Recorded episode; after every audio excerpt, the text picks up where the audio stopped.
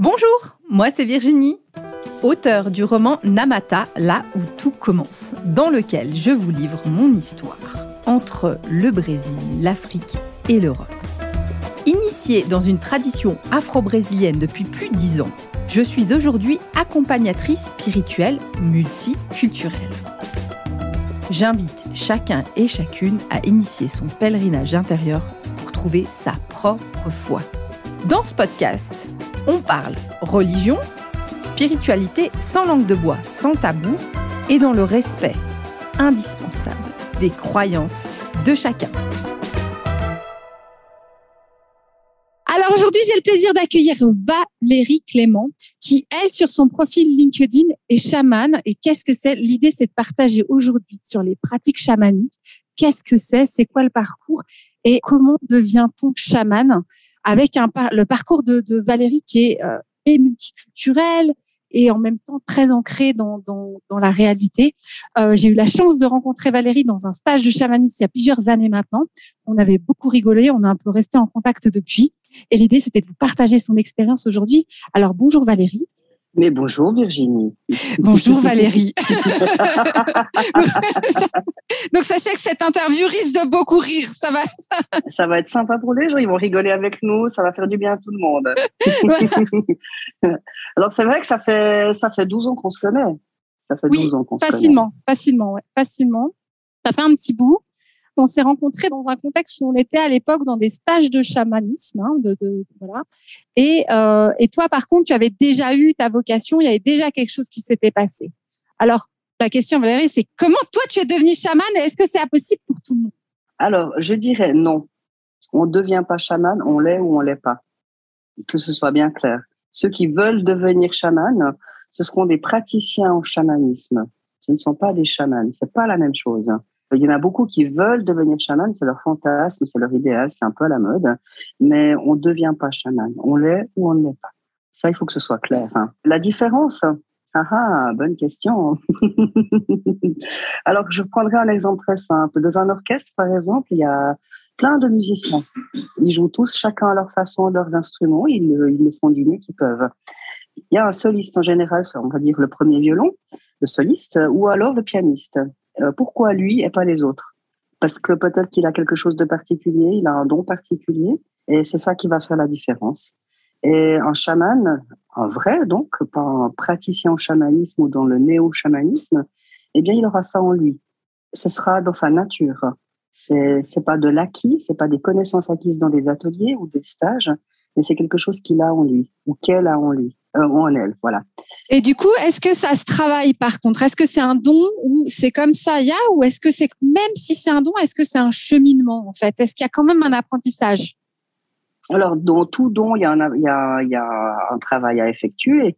Si tu as un don pour quelque chose, mais que tu l'utilises pas et que tu l'exerces pas, ça va pas fonctionner. Ça, tu auras la base, mais ça va pas pouvoir évoluer. Donc, on est obligé, en effet, d'exercer, de mettre au point, de d'affiner. Je reprends l'exemple d'un musicien, pour atteindre sa virtuosité, ben, il va devoir bosser. Même si à la base il est doué, puis que quand il joue d'un instrument, c'est génial, il va devoir travailler un petit peu pour, euh, pour apprendre, c'est normal. Alors dans mon cas, moi j'ai appris que j'étais chamane alors que j'étais en dépression nerveuse. Donc ce qui a fait une forme de mort symbolique. Donc deux ans de dépression nerveuse pendant lesquels je ressentais tout autour de moi. Et comme j'étais pas bien, je ressentais bien sûr la loi de l'attraction fait qu'on attire à soi ce qu'on dégage. Donc, je ressentais tout ce qui était négatif chez les gens. Je n'osais plus sortir dans la rue. Euh, je faisais quasiment des crises de paranoïa et d'agoraphobie parce que je ressentais tout chez les gens et c'était juste pénible. Donc, euh, c'est juste invivable de ressentir les maladies, les problèmes de chacun émotionnellement, psychologiquement, physiquement. C'est extrêmement pénible. Et je savais pas ce que j'avais et j'avais l'impression que j'étais folle et d'avoir des pensées bizarres, etc. J'avais l'impression que c'était pas moi. Et j'osais en parler à personne. Donc, du coup, à la fin de la dépression nerveuse, ce qui s'est passé, c'est que je suis allée dans une clinique à la Lumière à Gland et que là même les psychiatres, tous les thérapeutes, tous, tous compris, ils m'ont dit, ben, Madame Clément, vous êtes asiatique, vous êtes coréenne, chez vous, dans vos contrées, en Mongolie, en Corée, il y a ce qu'on appelle des chamans. Il vaut peut-être mieux aller voir de ce côté-là. Donc, tous du même l'aumônier. Hein. Donc, du coup, euh, j'ai pris contact avec euh, quelqu'un euh, qui fait partie de la FSS, où là, je restais. Je suis allée la voir et c'est elle qui m'a dit qu'en fait, elle voyait une ancêtre qui était là. Euh, le soin et euh, qui m'a dit que j'étais une chamane et que c'était à mon tour de reprendre le flambeau. Et mot pour mot, c'est j'étais là pour guider, conseiller les gens, les aider euh, à avancer avec des soins, avec tout ce que je pouvais faire pour, pour les aider. Voilà. Parce que dans ton parcours, ce que les auditeurs ne peuvent pas se rendre compte avec nos deux pures actions vaudois, voilà, et je vais expliquer. C'est qu'en fait, c'est ça, c'est qu'en fait, tu n'es pas si vaudoise que ça quand on n'a pas le, visuel. C'est ça? Alors, sans le visuel, j'ai les yeux bridés. Je suis coréenne du Sud.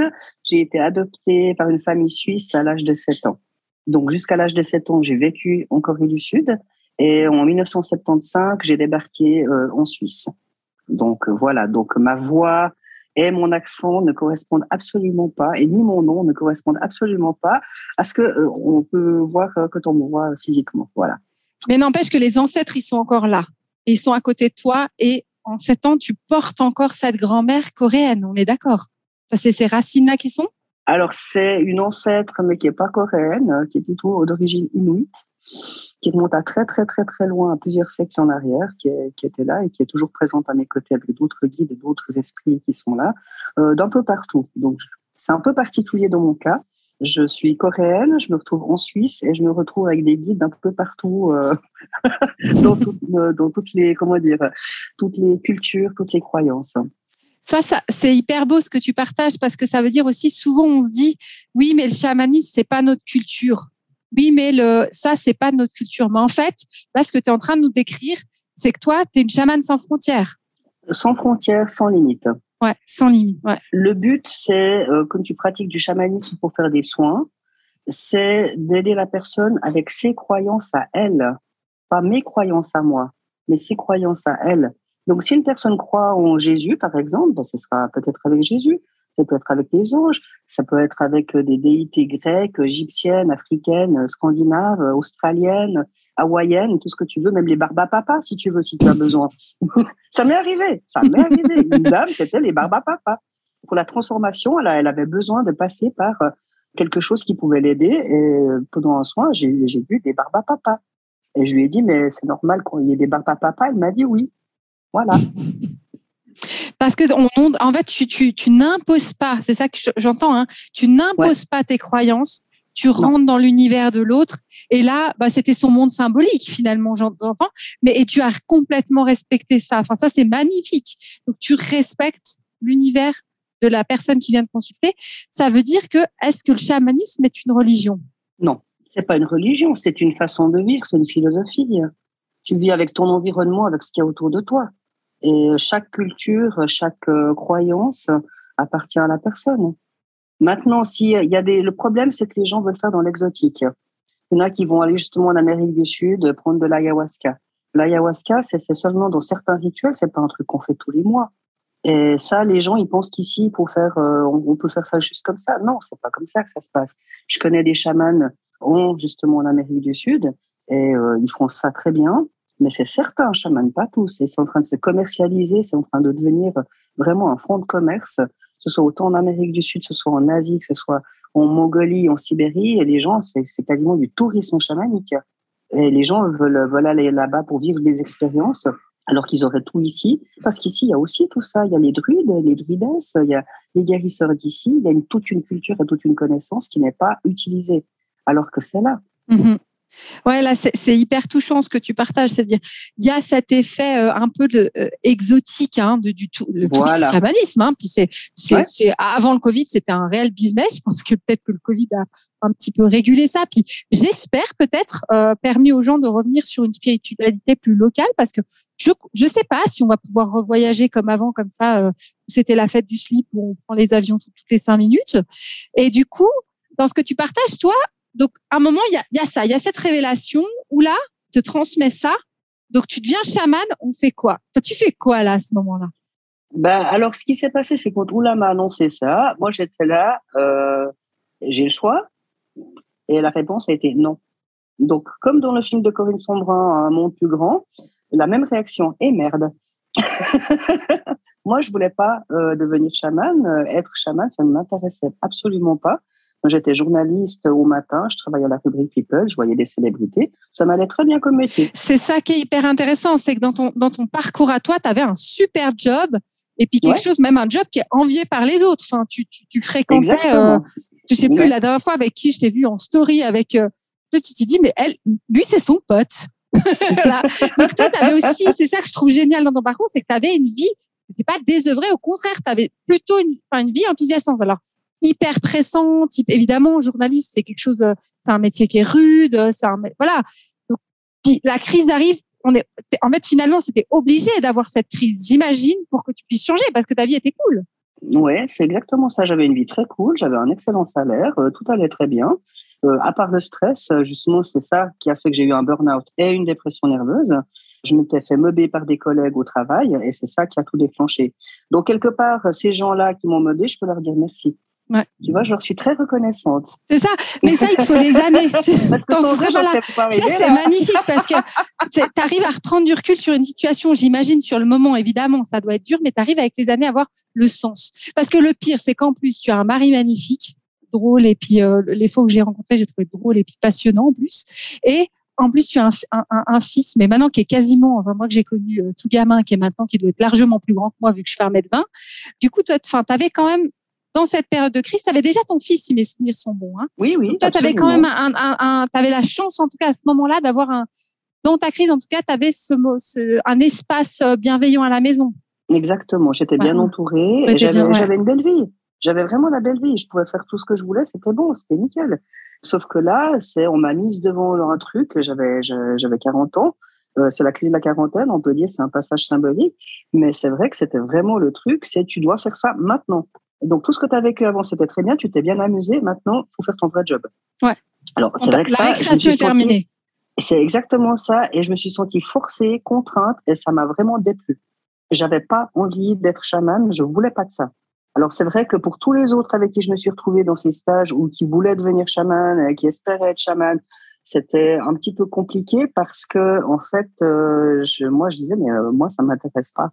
Donc, c'était un peu frustrant pour certaines personnes, j'imagine. Donc, ça a pu attiser certaines envies, jalousies, euh, frustrations, ce que je peux comprendre. Mais je veux dire, moi, dans mon cas, c'est clair que je disais aux gens, bah, s'ils avaient une question, machin, je leur disais, bah, t'as qu'à demander à tes esprits, à tes guides. Puis ils disaient, ah, mais tu crois que c'est facile? J'ai dit, bah oui, parce que pour moi, c'était facile. Et je me rendais pas compte que pour les autres, c'était pas évident. Et je comprends, je compatis, mais je veux dire, moi, ça, je capte, je capte, c'est tout euh, j'y peux rien. C'est dans ma nature. C'est comme ça. J'ai pas fait exprès. J'ai pas demandé. C'est ce que je suis. Et du coup, toi, ton apprentissage s'est fait directement avec tes guides, en fait. C'est fait euh, d'une manière, euh, voilà. Alors, c'est euh, ce qu'on appelle dans le chamanisme, les, les gens, c'est des appelés. Les appelés, en fait, c'est les esprits qui viennent les chercher. S'ils veulent pas, c'est les esprits qui viennent. Donc, c'est pas toi qui vas faire l'initiation, prendre un chaman, etc., puis faire l'initiation pendant X années, etc. C'est les esprits qui viennent, puis euh, ben, ils sont là jusqu'à ce que tu comprennes. Et pendant l'année, en fait, euh, où euh, j'ai découvert que j'étais chaman, ils m'ont pas lâché une seule minute. Donc, tous ceux qui veulent devenir chaman, ils se rendent pas compte de, comment dire, c'est à double tranchant. Pendant plus d'une année, ils m'ont fait vivre des initiations où j'ai passé par tous les stades. Et ça, c'est pas évident non plus. D'accord? Les initiations, j'avais droit à chaque fois que je m'endormais, que j'avais le malheur d'aller à la sieste, ou même dans la journée avec des gens, etc. J'en prenais plein la gueule pour pas en rond, avec chaque fois des expériences pour apprendre. Et ça, euh, je pense que tout le monde ne, le vit pas. Ceux qui choisissent de, pratiquer le chamanisme ou d'autres thérapies de tous les genres, c'est leur choix. Ils ont le choix. Dans mon cas, je dis pas ça pour me plaindre, hein, mais c'est juste un fait faut être concret, faut être réaliste. Dans mon cas, je n'ai pas choisi. Et ça m'est arrivé dessus, ça m'a été imposé. Donc la première année, j'avais aucun plaisir à pratiquer le chamanisme. Je l'ai fait. Euh, j'ai les stages en fait m'ont permis non pas d'apprendre les techniques, mais de réapprendre en fait quelque part, de me souvenir de choses que je savais. Et mais ils m'ont surtout appris à me connaître moi c'est-à-dire à savoir comment je fonctionnais, mon mode de fonctionnement, si j'avais besoin de reconnaissance, besoin d'être apprécié, ma valeur, la dévalorisation, ce genre de choses-là. C'est ça que j'ai appris pendant ces. Euh, j'ai fait cinq cours euh, de chamanisme. J'ai fait six stages, dont cinq cours d'ateliers de, chamanisme, on va dire.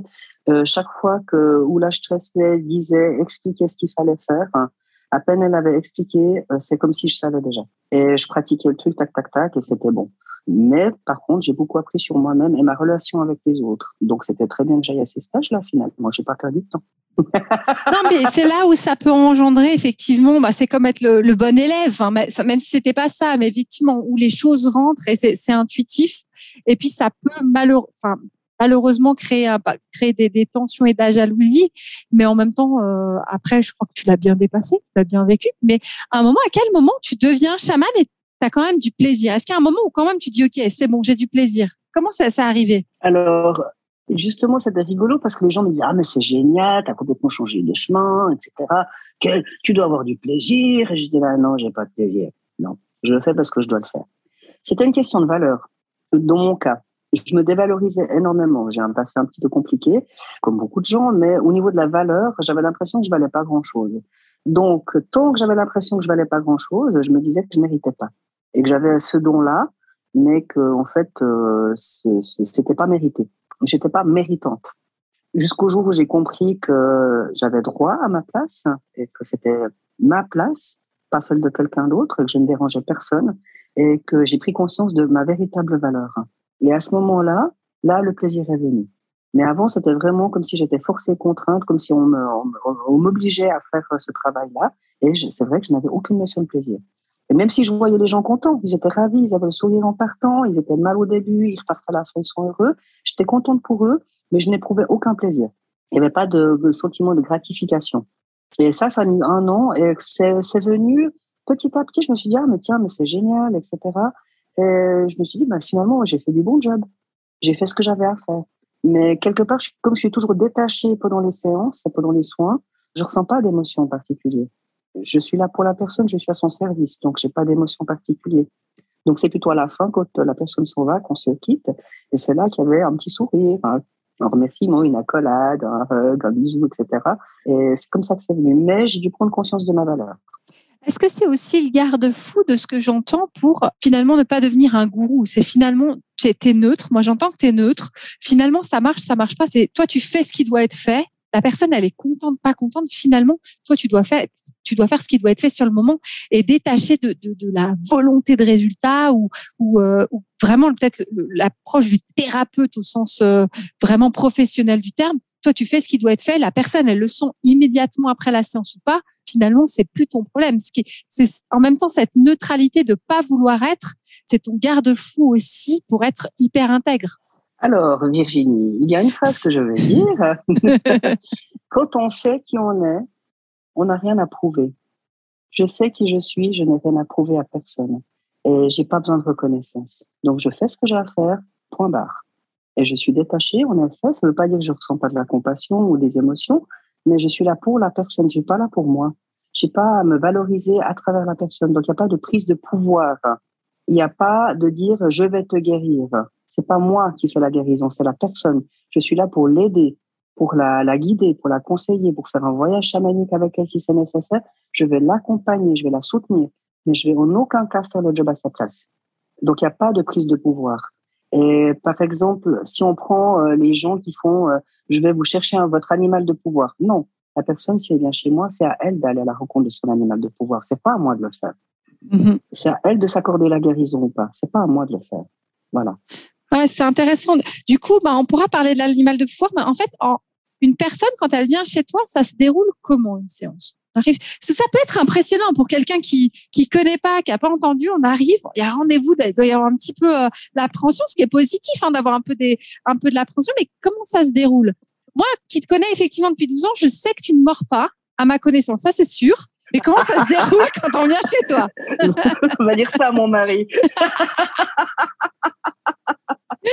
Alors, moi, je pratique de manière un petit peu particulière, c'est-à-dire qu'avant la séance, je me prépare. Donc, je fais mon rituel et euh, je suis déjà en contact avec euh, mes guides et ils me donnent déjà des informations sur la personne. Donc, ça veut dire que je peux déjà dire à la personne quand elle arrive, elle n'a même pas besoin de parler parce que je vais déjà lui donner des informations qui vont la toucher, qui vont la mettre en confiance. Et ils voient qu'ils n'ont pas affaire à un charlatan. Parce que les charlatans, ils vont essayer de te tirer un maximum d'informations avant pour te les ressortir après. Euh, c'est pas comme ça que ça fonctionne. Là, il y a déjà des informations et la personne, elle peut accueillir ou pas, puis on travaille là-dessus. Et après, Je vais l'écouter. Si elle a besoin de parler, ça dépend de chacun. Il y en a qui parlent, il y en a qui parlent pas. Chacun fait comme il veut. Et après, on fait le soin en fonction de ses, de ses besoins, de ses demandes, et puis des informations que je reçois. Voilà. De la part de mes guides ou alors de la part d'esprit euh, ou même d'âmes euh, qui étaient là, des, des qui peuvent venir et me donner aussi justement des informations euh, pour la personne ou des messages si c'est nécessaire, ou de l'énergie. Ça dépend de chacun, de ce qu'il y a à vivre. Et du coup, toi, tu arrives à. J'imagine qu'il tu as, des latitudes. Enfin, tu peux pas dire une séance, c'est 60 minutes tu, tu rentres et puis ça, ça prend le temps, ça prend le temps nécessaire ou... Je fais deux séances par jour, pas plus. Je suis pas une usine à, soins. Euh, pour la simple et bonne raison qu'une une, séance peut durer 45 minutes, même 10 minutes, hein, des fois, voilà. Euh, comme ça peut durer 3 heures. Donc, je minute pas. Donc, dès du moment où la personne est chez moi, dans, le cabinet, le temps n'a plus d'importance. On prend le temps nécessaire.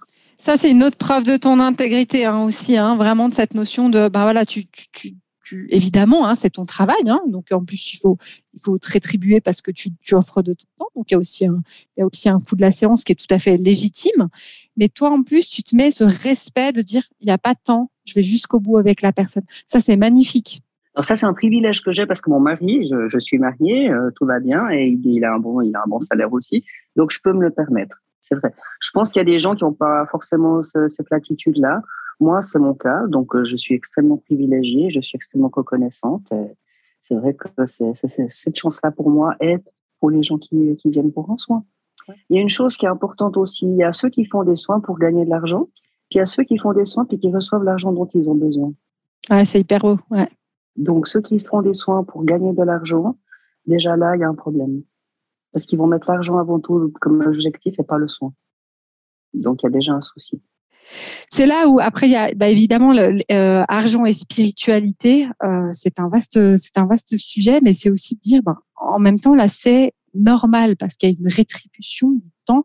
on, pourrait être peut-être traditionnellement on pourrait être payé en poulet. En, l'argent c'est quand même plus simple dans notre société. Mais c'est ce temps-là. Après, c'est faire attention, j'imagine, à, est-ce qu'il y, a une mise en garde que toi tu peux faire à des personnes qui, euh, ben voilà, sont pas en Suisse, vont peut-être faire appel à un chaman euh, dans leur région en francophonie? Est-ce que toi, il y a un garde-fou Tu dis, attends ça, ça, attention, warning? Alors, warning, partez en courant dans plusieurs situations. La première, je dirais, pour la Suisse, si c'est au-delà de 200 francs, partez en courant. Mhm. Si c'est plusieurs fois, régulièrement, tous les mois, partez en courant. Si euh, il y a des exigences de relations sexuelles, de rapports sexuels, de quel que soit l'ordre, partez en courant. C'est pas anodin ça. Puis je pense c'est aussi hyper important de le dire, c'est que bah on, a vu, euh, j'imagine toi aussi, hein, Valérie, tu as vu plein de cas de figure. C'est dans le cadre du chamanisme, on, peut avoir, on pourrait dire les chakras ouverts, on est ouvert. Il pourrait y avoir, il y a des cas de figure comme ça où il y a une sorte de sentiment amoureux qu'on peut avoir envers le chaman ou la chamane. Et, à ce moment-là, la posture du chaman, si vous sentez quelque chose, il doit avoir la posture hyper intransigeante de dire c'est non. En fait, il peut pas y avoir à ce moment-là une ouverture sur ce sur ce biais-là. Ce qui peut pas dire qu'à un moment vous ne mariez pas avec un chaman, mais c'est pas pendant la séance. Ça, c'est hyper important. Alors, c'est au-delà de ça, c'est que s'il y a c'est surtout les hommes qui sont touchés par ça plutôt que les femmes. Mais euh, si euh, un chaman, un praticien en chamanisme, quel que soit le thérapeute, te dit nos âmes, nos âmes étaient faites pour se rencontrer, euh, je vais t'ouvrir ton chakra sacré, ton chakra racine, là, c'est un coup de pied dans les burnes et tu te casses en courant. C'est ça. D'accord Et tu le payes pas. Voilà. Je vais faire un éveil de Kundalini. Voilà. voilà. La Kundalini, elle peut, se, elle, peut, euh, elle peut se rééquilibrer différemment. C'est pas nécessaire de passer par là. Mais c'est hyper important, en tout cas. Ouais, c'est hyper, euh, hyper filant. Donc, tu disais, euh, en Suisse, en tout cas, une, une, séance à plus de 200 francs. Euh, les séances chamaniques, on n'en fait pas toutes les semaines. On n'en fait même, même pas tous les mois. Je pense qu'en on vient de voir voilà, tu, tu poses même pas de rendez-vous pour la séance suivante ou, ou si c'est des cas particuliers, comment ça se passe pour toi? Alors, euh, le, le, principe d'un soin, quel qu'il soit, c'est pour aider la personne à retrouver son pouvoir, son autonomie, son indépendance. Donc, ne pas dépendre d'un chaman. Donc, il n'y a pas besoin d'y retourner. Hein? C'est pas un gourou, ok? Et ce qu'il y a surtout, c'est qu'il faut laisser du temps aux soins il y a des choses qui vont se mettre en place au niveau physique, au niveau énergétique, au niveau mental, psychologique, émotionnel. Et ça, ça, ça se fait sur des jours, des, des semaines, des mois. En fonction des gens qu'on va rencontrer, des relations qu'on a avec certaines personnes, ça va prendre du temps. Et il faut se laisser du temps pour ça. Moi, les gens, s'ils m'appellent au bout de trois mois pour dire, par exemple, moi, j'aimerais revenir, je leur dis, mais pourquoi? Moi, je pousse pas à la consommation. Le but, c'est d'aider la personne pour qu'elle aille bien et qu'elle avance sur son chemin. Mais si il faut prendre du temps. Faut, faut de la et déjà, tu parles de trois mois, hein, ce qui n'est pas la semaine suivante. Déjà, trois Mhm. mois, un trimestre pour toi, c'est pourquoi? Parce qu'il y a, par exemple, des, des guérisseurs, il y, en a chez qui tu dois retourner, par exemple, c'est nécessaire, c'est un rebouteux ou des choses comme ça, tu dois y retourner. Oui, tu fais de la kinésiologie, oui, parce que c'est beaucoup plus léger, puis ça prend plus de temps.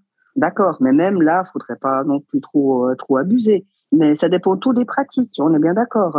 Mais dans le cadre du chamanisme, comme moi je le pratique, je parle bien pour moi, je parle pas pour les autres. Hein. Eh bien, en général, la personne, elle vient une fois. Il y en a qui viennent euh, peut-être au bout d'une année, ils me- contactent, ils me disent, ouais, j'aimerais bien refaire un, un petit réajustement, un, un update, on va dire, voilà. Euh, je dis, OK, pourquoi pas Il y a des gens qui vont venir parce que peut-être qu'il y avait un travail à effectuer et ensuite, il y aura peut-être autre chose à travailler. Il y a une personne, par exemple, je l'ai vue il y a huit ans en arrière, elle m'a contacté récemment, elle m'a dit, ouais, ça fait depuis deux ans que je fais ce que tu m'as dit de faire. D'accord Ça et prend là, du elle m'a temps. contacté, ça prend du temps. J'avais pas fait un soin il y a huit ans, mais je lui avais dit certains trucs. Elle avait assisté à un cercle d'initiation au chamanisme, puis j'avais, j'avais vu des choses chez elle merveilleuses, mais si je les lui avais dit à ce moment-là, elle m'aurait pas cru. Donc, je lui ai dit certaines choses, je lui ai dit ça, tu peux faire. Donc, elle l'a fait il y a deux ans en arrière, ce que je lui ai dit de faire il y a huit ans, donc. Et là, elle m'a recontacté, puis elle m'a posé des questions. Et là, j'ai pu lui répondre. Et là, elle a eu les informations que j'aurais pu lui transmettre a huit ans, mais qui n'auraient pas été utiles à ce moment-là. Et là, c'était utile. Et là, elle a compris, elle a intégré. Pourquoi? Parce que pendant ces huit ans, elle a fait son chemin. Elle a vécu ses expériences. Et là, elle était prête à, non pas à entendre, mais à écouter ce que j'avais à lui dire. Et ça, c'est magnifique parce que quand on parle de, de, de chamanisme, où on est dans l'ère hein, du tu changes ta vie en trois semaines, euh, 21 jours pour euh, transformer ta vie. Là, on parle, on parle en années. Tu me dis trois mois, je suis, je suis déjà en train de demander pourquoi tu veux venir me voir au bout de trois mois. Et, et ça, on est à contre-courant de toute la, tout, le, tout le monde de la thérapie actuelle où tout doit changer très vite. Ouais, mais ça, c'est très occidental. C'est très occidental, on est d'accord. c'est très mental. Ouais, ouais. Mais, mais toi, tu arrives, t'arrives, puis c'est magnifique. De... Ça, c'est là où, avec euh, cette personne, tu aurais pu prendre le pouvoir à ce moment-là. Tu dis non, je retiens et j'attends que le moment soit venu. Tu vois, tu aurais pu dire, et puis en fait, non, on attend. Puis ça prend, enfin, c'est génial, ça prend huit ans, quoi. Mais c'est pas à moi de lui imposer quoi que ce soit. C'est ça. Parce que la vie, la vie c'est long, ouais. Et, c'est ces temps d'intégration, c'est magnifique. On arrive, hein, des fois, euh, ça m'arrive, on fait un soin et la personne, elle revient deux semaines après, trois semaines. Là, j'ai rien vu qui avait changé. Là, t'es là. Attends, on en reparle dans six mois, là. On voit dans six, Voilà. dans six mois. Voilà. Moi, voilà. je suis d'accord de discuter. Six mois, on voit un petit peu, voire un an. Et il y a quelque chose qui se, qui se passe. Euh, J'explique, moi, dans mon, dans mon parcours, là, quand je suis arrivée, euh, j'ai atterri au, au Brésil. La première chose que mon chaman, mais moi, ça s'appelait un, un paille, un père, il a fait, c'est qu'il m'a fermé, en fait, au début, la, ma, ma médiumnité. Et il m'a dit, OK, tu, tu dois avoir le- la bonne énergie. Il a fermé, il a fermé pendant quatre ans. Quatre ans, il se passe rien. Alors moi, c'était cool, c'était. Mais tu vois, on se rend pas compte quand on est là. Oui, ouvrons tous les chakras. On est, on est complètement à contre-courant. Et encore, je crois quatre ans, j'ai eu de la chance. C'était rapide la réouverture pour moi. On est, on est complètement hors des cadres. C'est ça qui est génial. C'est ça qui est complètement hors du cadre. Donc ça, j'adore. Il n'y avait pas d'autre chose par rapport à la recommandation charlatan. C'est finance, sexualité et, euh, et régularité. Prise de pouvoir. Prise de pouvoir. Pas prise de pouvoir, voilà. Ouais. Ouais, prise de pouvoir. Et il faut jamais, alors c'est une, une autre chose encore, si jamais, ne jamais mettre un thérapeute sur un piédestal.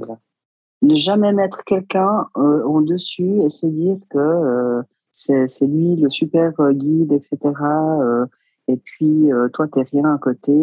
puis ça va pas aider le thérapeute parce que lui ça va le mettre dans une position désagréable.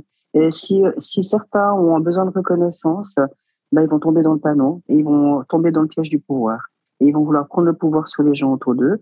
Et dans les thérapeutes actuels, il y en a énormément qui tombent là-dedans. Énormément. J'allais te dire, on en connaît Ouais. quelques-uns. On en connaît, on a des noms, voilà. Mais le problème, c'est que ces gens-là sont des gens à la base qui, font, qui pourraient faire un merveilleux travail, mais ils tombent dans le, justement dans le panneau du pouvoir. Ça, ça, va, ça, ça va faire en sorte que bah, ils vont être euh, moins efficaces. Ils ont, ça, manque quelque part d'humilité, on va dire. Mais justement, l'humilité, c'est d'être à sa place. c'est d'être à sa place. Et toi, tu étais quelqu'un, alors pour te connaître hein, en toute simplicité, c'est-à-dire que tu n'es pas avec des plumes dans les cheveux dans ta vie, dans la vie de tous les jours. T'es pas, euh, voilà, tu, tu normal. C'est-à-dire qu'on te parle, si on te croise à la, à la Migros, hein, chez nous, à notre, euh, voilà, on voit pas, on voit pas ce que tu es parce que tu es juste ancré dans la vie, parce que tu es maman, parce que tu es femme, parce que tu es. Je suis un être humain. Ouais. Je suis un être humain avec mes qualités et mes défauts. Je, je, je vis comme tout le monde.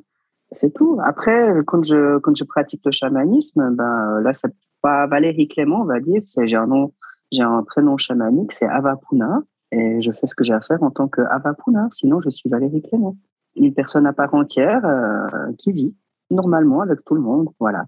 Je, suis plutôt quelqu'un de rigolote de nature, euh, ce qui fait que j'ai l'air accessible même des fois trop accessible, c'est vrai. Ça, ça, ça, ça c'était une expérience un peu, des fois compliquée, parce qu'il y a des gens qui tout d'un coup disent, ouais, mais tu peux pas faire ci, tu peux pas faire ça, etc. Euh, qui demandent comme ça, ouais, un téléphone. Il y avait des gens, qui me contactaient juste comme par hasard quand ils avaient des problèmes, pas autrement.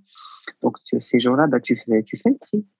Voilà parce que j'ai l'air accessible, justement, ben, des fois, ça peut être aussi un double tranchant. Mais ce qui est génial, c'est qu'on est, tu t'es pas dans un truc, euh, justement, où euh, quand on te connaît de hyper compliqué, es, en même temps, tu es quelqu'un d'une certaine manière accessible où tu te mets pas au-dessus. On, est, on est vraiment, et ça, c'est ça, c'est quelque chose de, euh, évidemment hyper agréable avec toi. Comment aujourd'hui tu vas porter la voix du chamanisme en fait? Parce que je sais que tu es présente, euh, tu peux être présente dans des associations. Comment comment ça comment tu portes plus loin que ton cabinet en fait ce, chemin-là en fait? Alors pas des conférences avec un psychiatre. On parle de médecine intégrative. Donc on parle de la médecine moderne qu'il y a ici.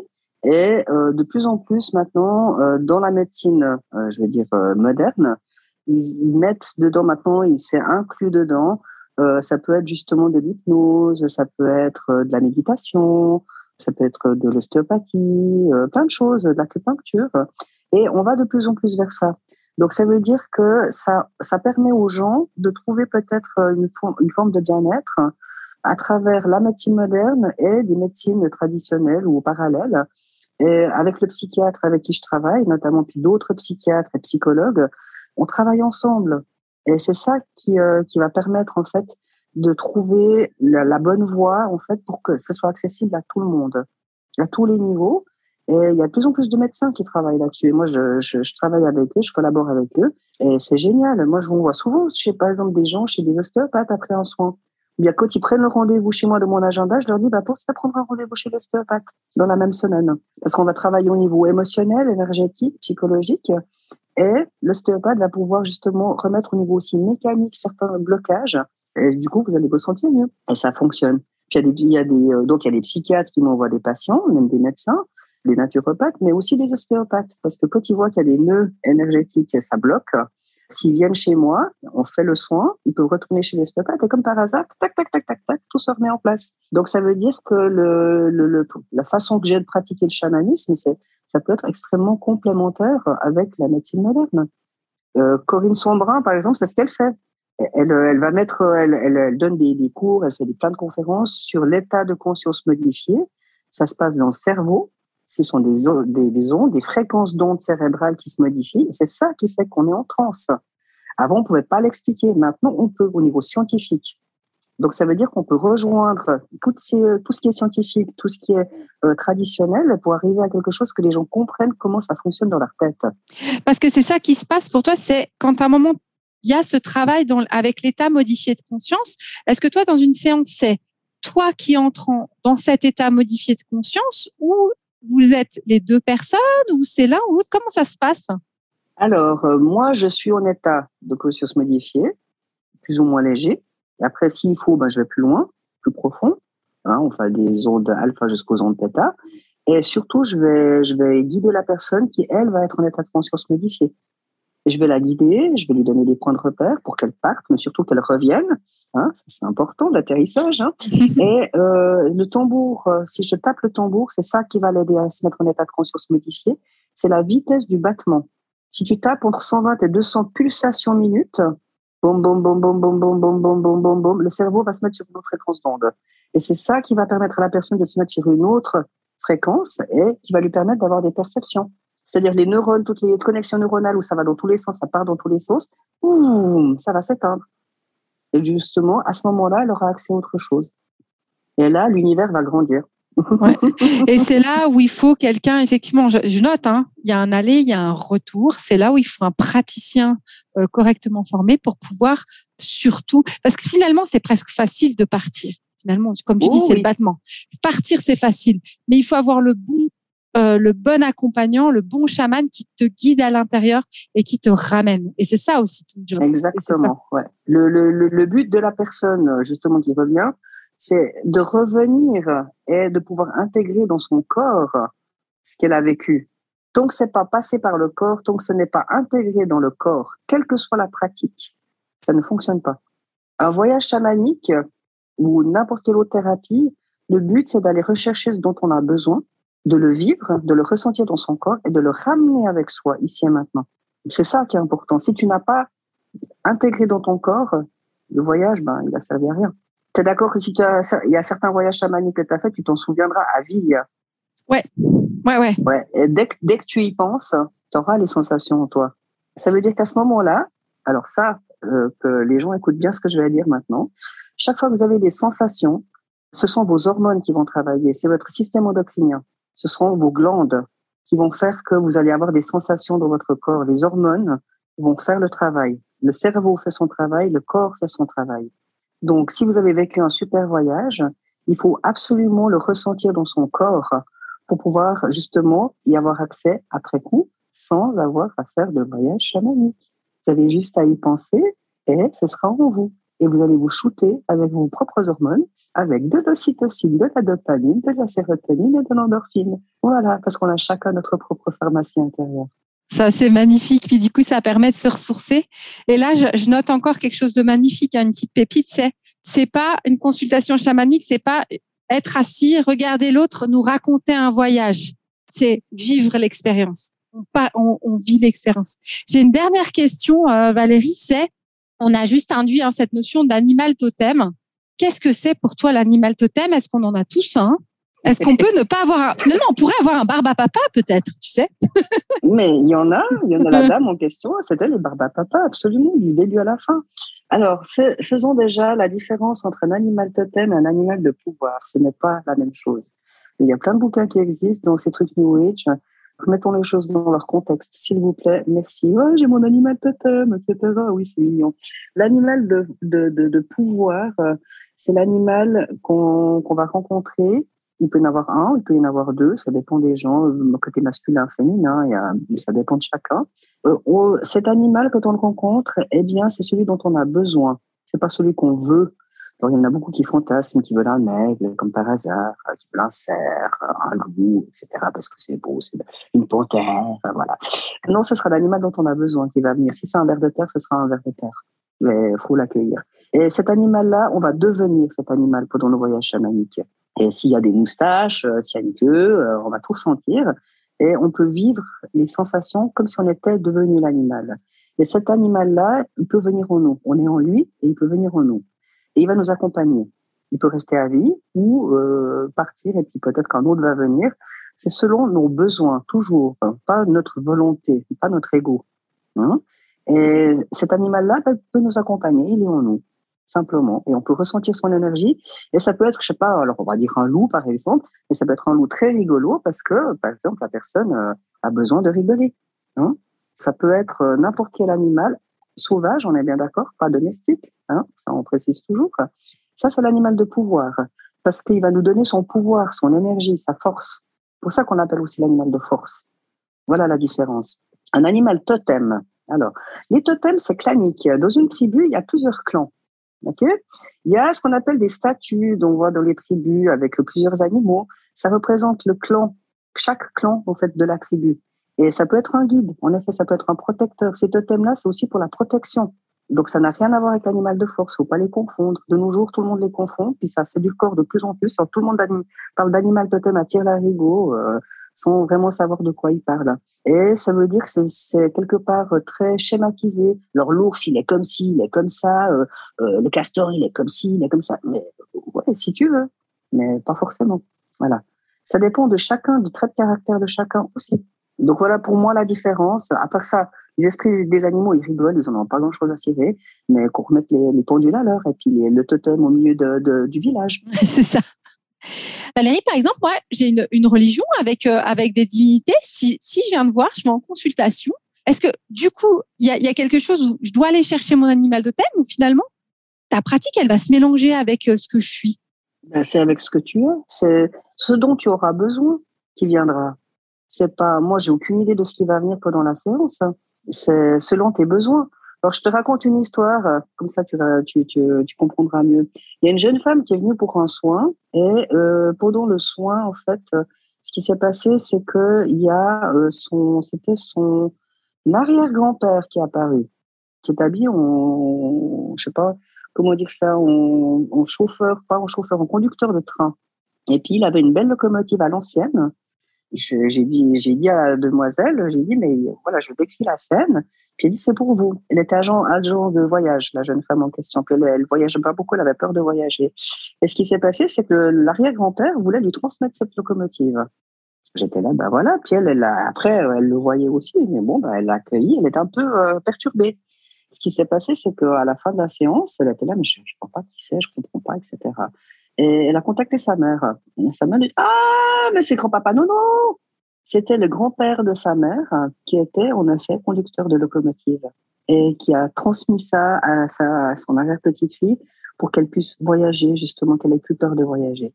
C'est ça qui est magnifique. Ouais, ça veut dire que tu peux accueillir. C'est là, c'est là où il y a effectivement cette notion, comme tu dis, les animaux totems, les animaux totems.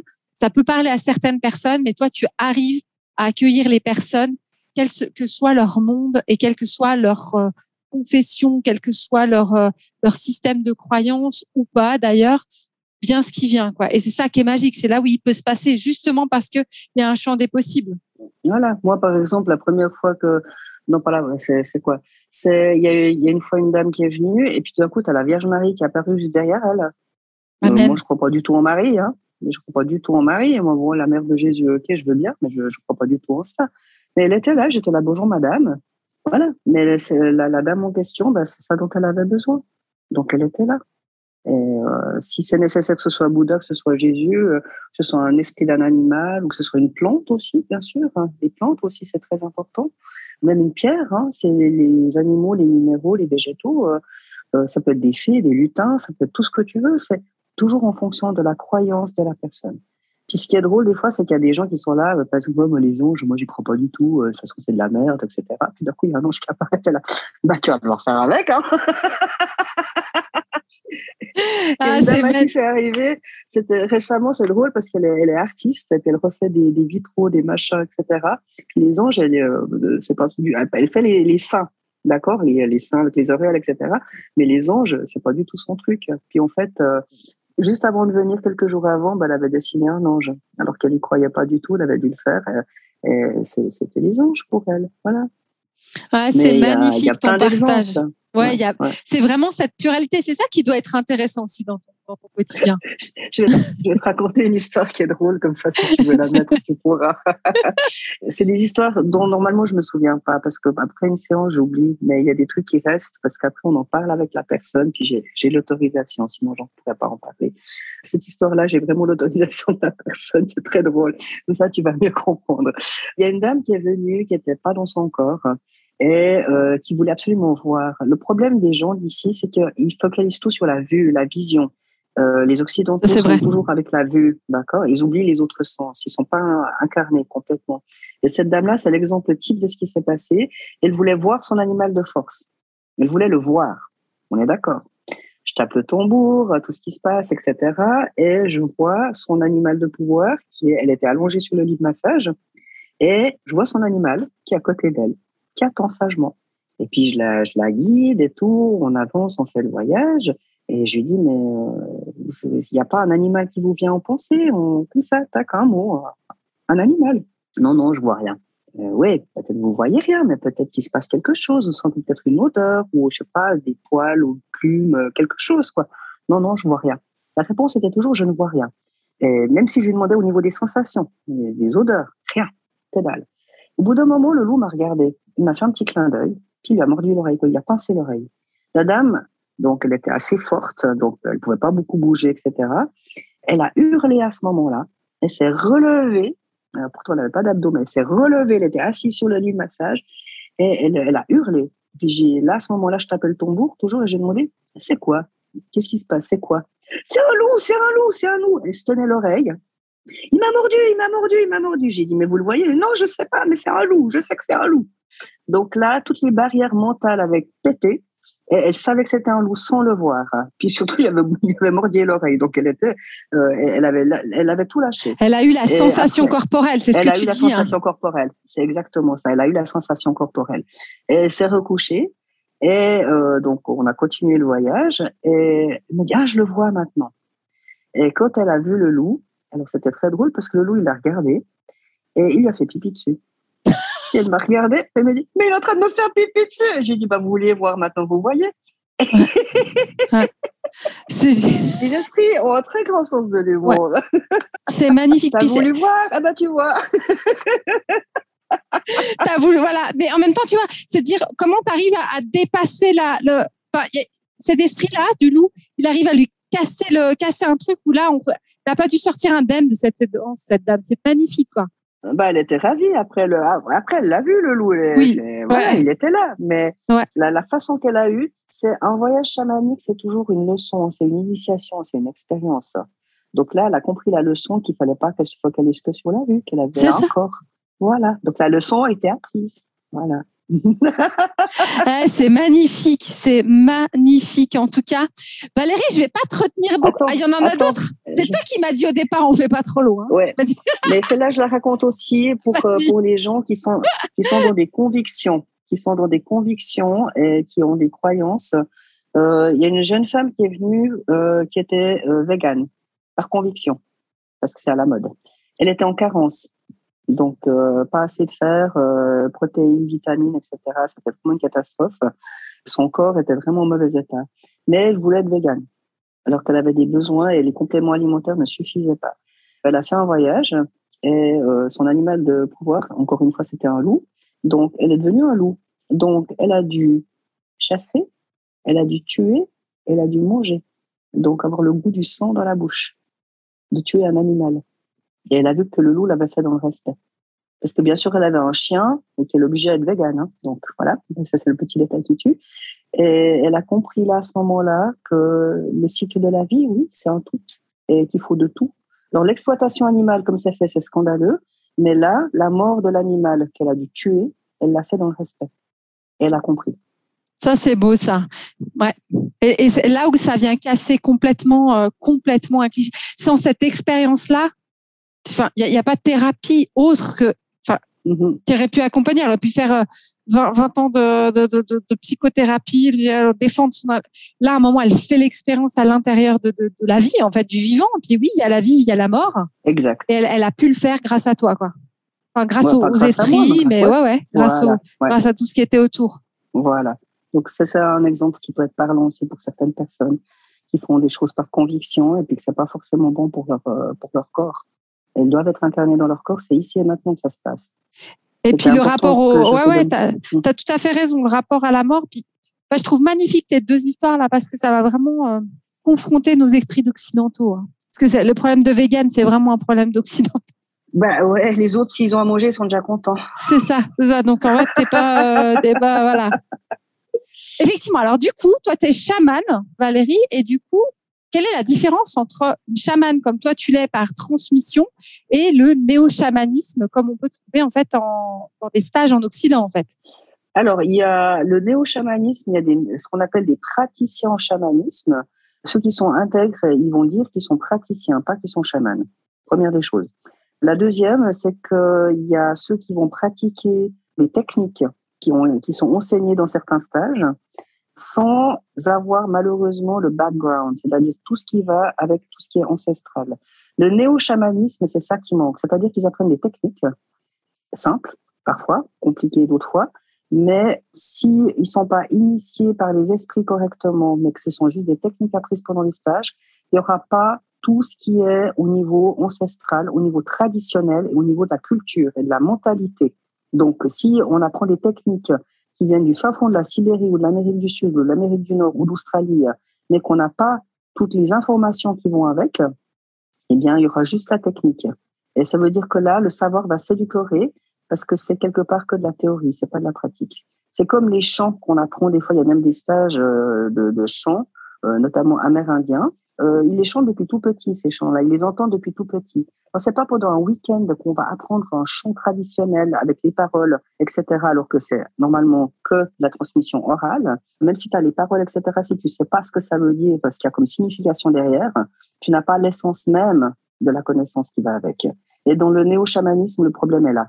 C'est que il y a certains praticiens que je connais qui ont fait tous ces cours, tous ces, tous ces stages, mais qui ensuite sont allés à la source de leur pratique à eux. Si par exemple, euh, j'en connais, qui sont allés en Sibérie ou en Mongolie pour approfondir.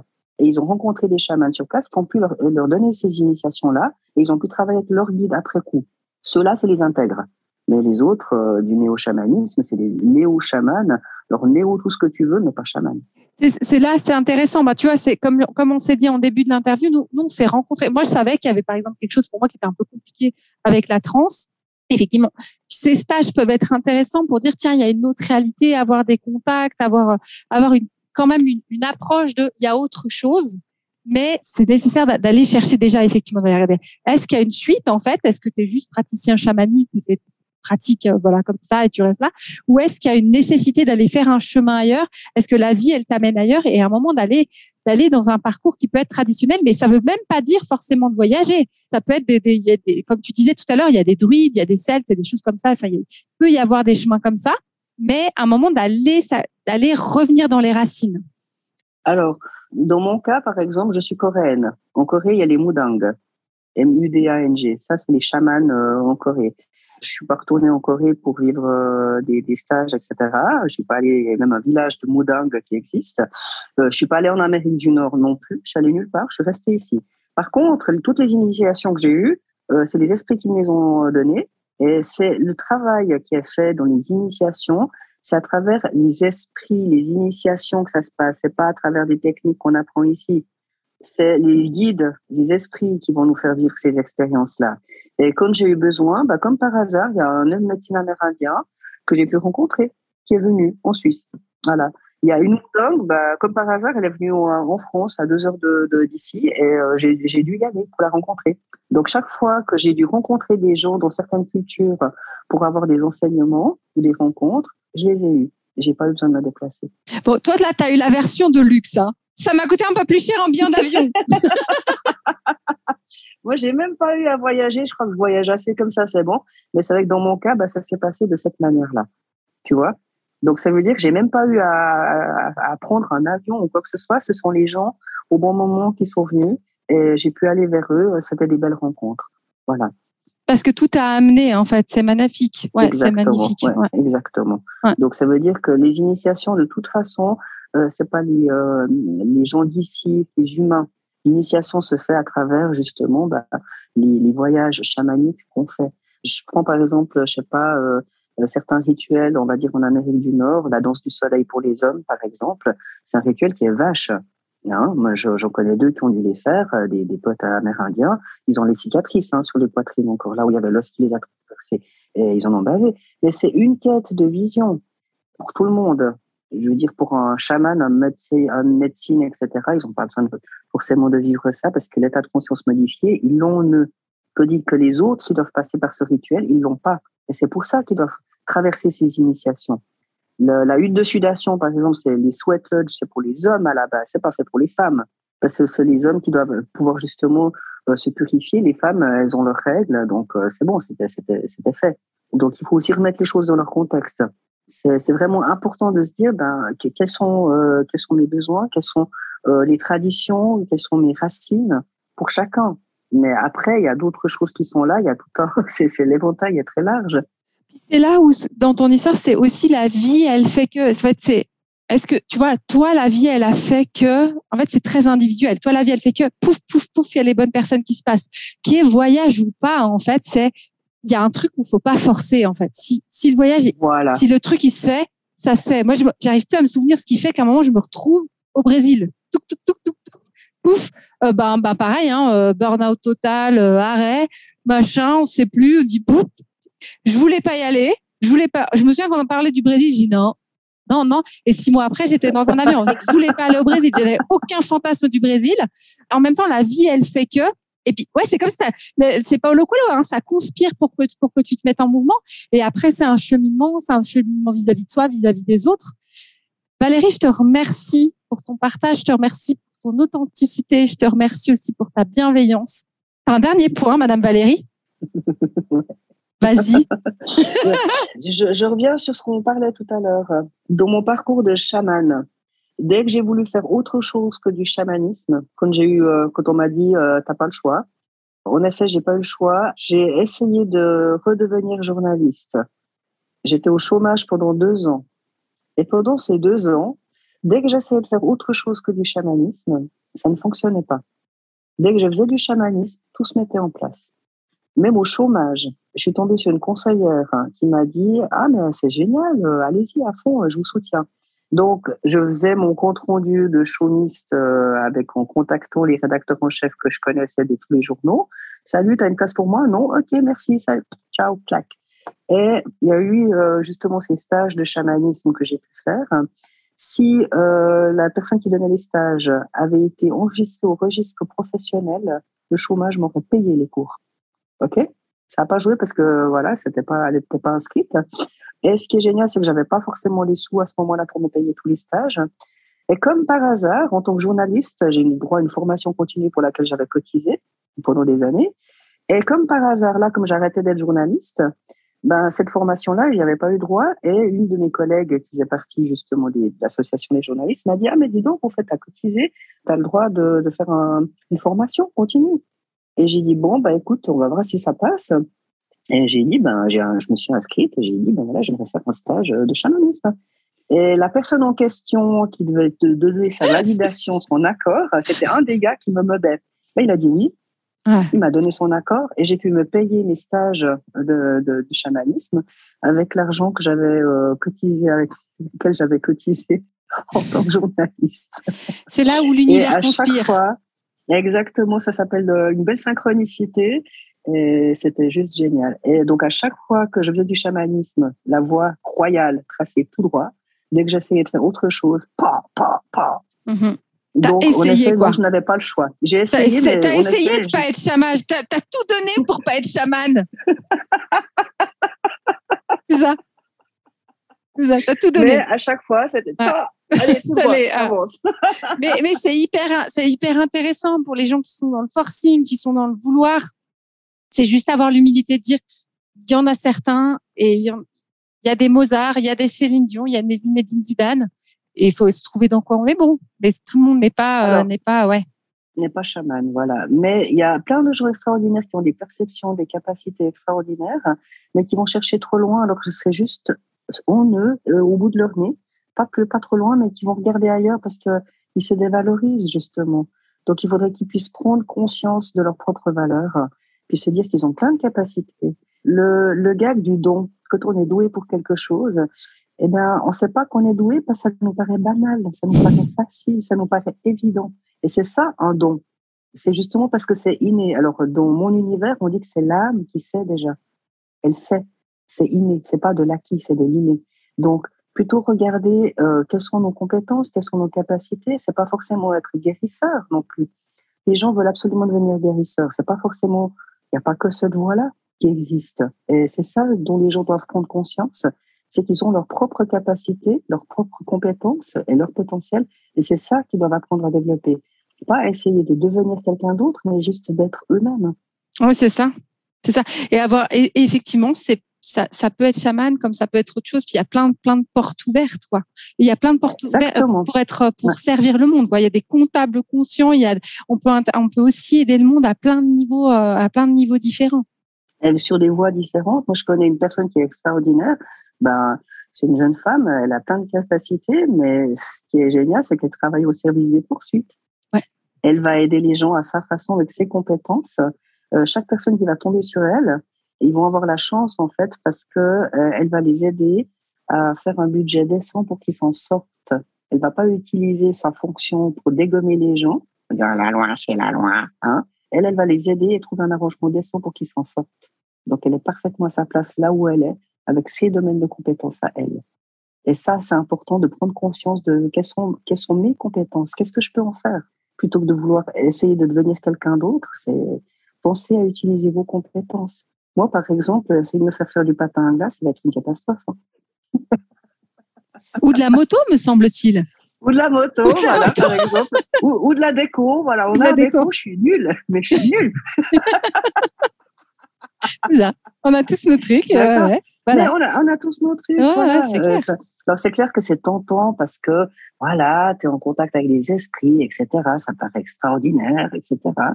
Mais pensez toujours qu'il y a un double tranchant dans Ouais, c'est dur. Moi, ce que j'ai entendu aussi de ton histoire, il y a beaucoup d'humour, beaucoup de légèreté, beaucoup de recul, mais c'était un vrai chemin. Ouais. Faut pas dire de croix. Parce que... Pas de croix, non, mais j'en ai, bien bavé. On va dire que j'en ai bien bavé. Voilà. Ouais. Mais ça, les gens ne voient pas. Ouais. Ils voient que ce qui les arrange. Ouais. Mais, mais là, ça s'est entendu en tout cas, Valérie. Vraiment, il y a, y a, quand même eu le cheminement, puis tu as essayé, c'était pas, c'était pas ce que tu as voulu, et, tu étais appelé à, et point barre. Après, tu t'es mis au service de. Voilà. De bon cœur maintenant, avec, de bon euh, cœur, avec un grand plaisir et surtout avec beaucoup de bienveillance. C'est ça qui est important, c'est la bienveillance. Voilà. Et puis c'est un conseil que je donnerais à, à ceux qui celles et ceux qui écoutent. Le syndrome du sauveur, ça n'aide personne. On ne peut pas sauver les gens, on ne peut pas changer les gens.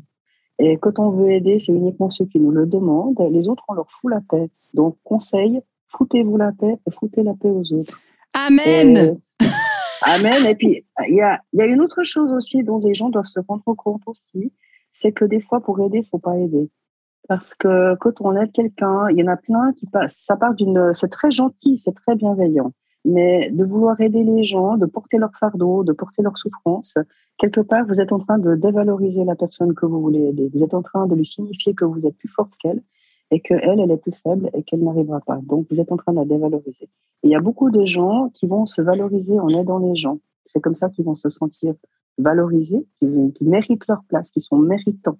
Ils n'ont pas besoin de ça pour mériter leur place. Ils sont là. Si vous êtes là, vous vivant, si vous êtes incarné, c'est qu'il y a une bonne raison d'être là.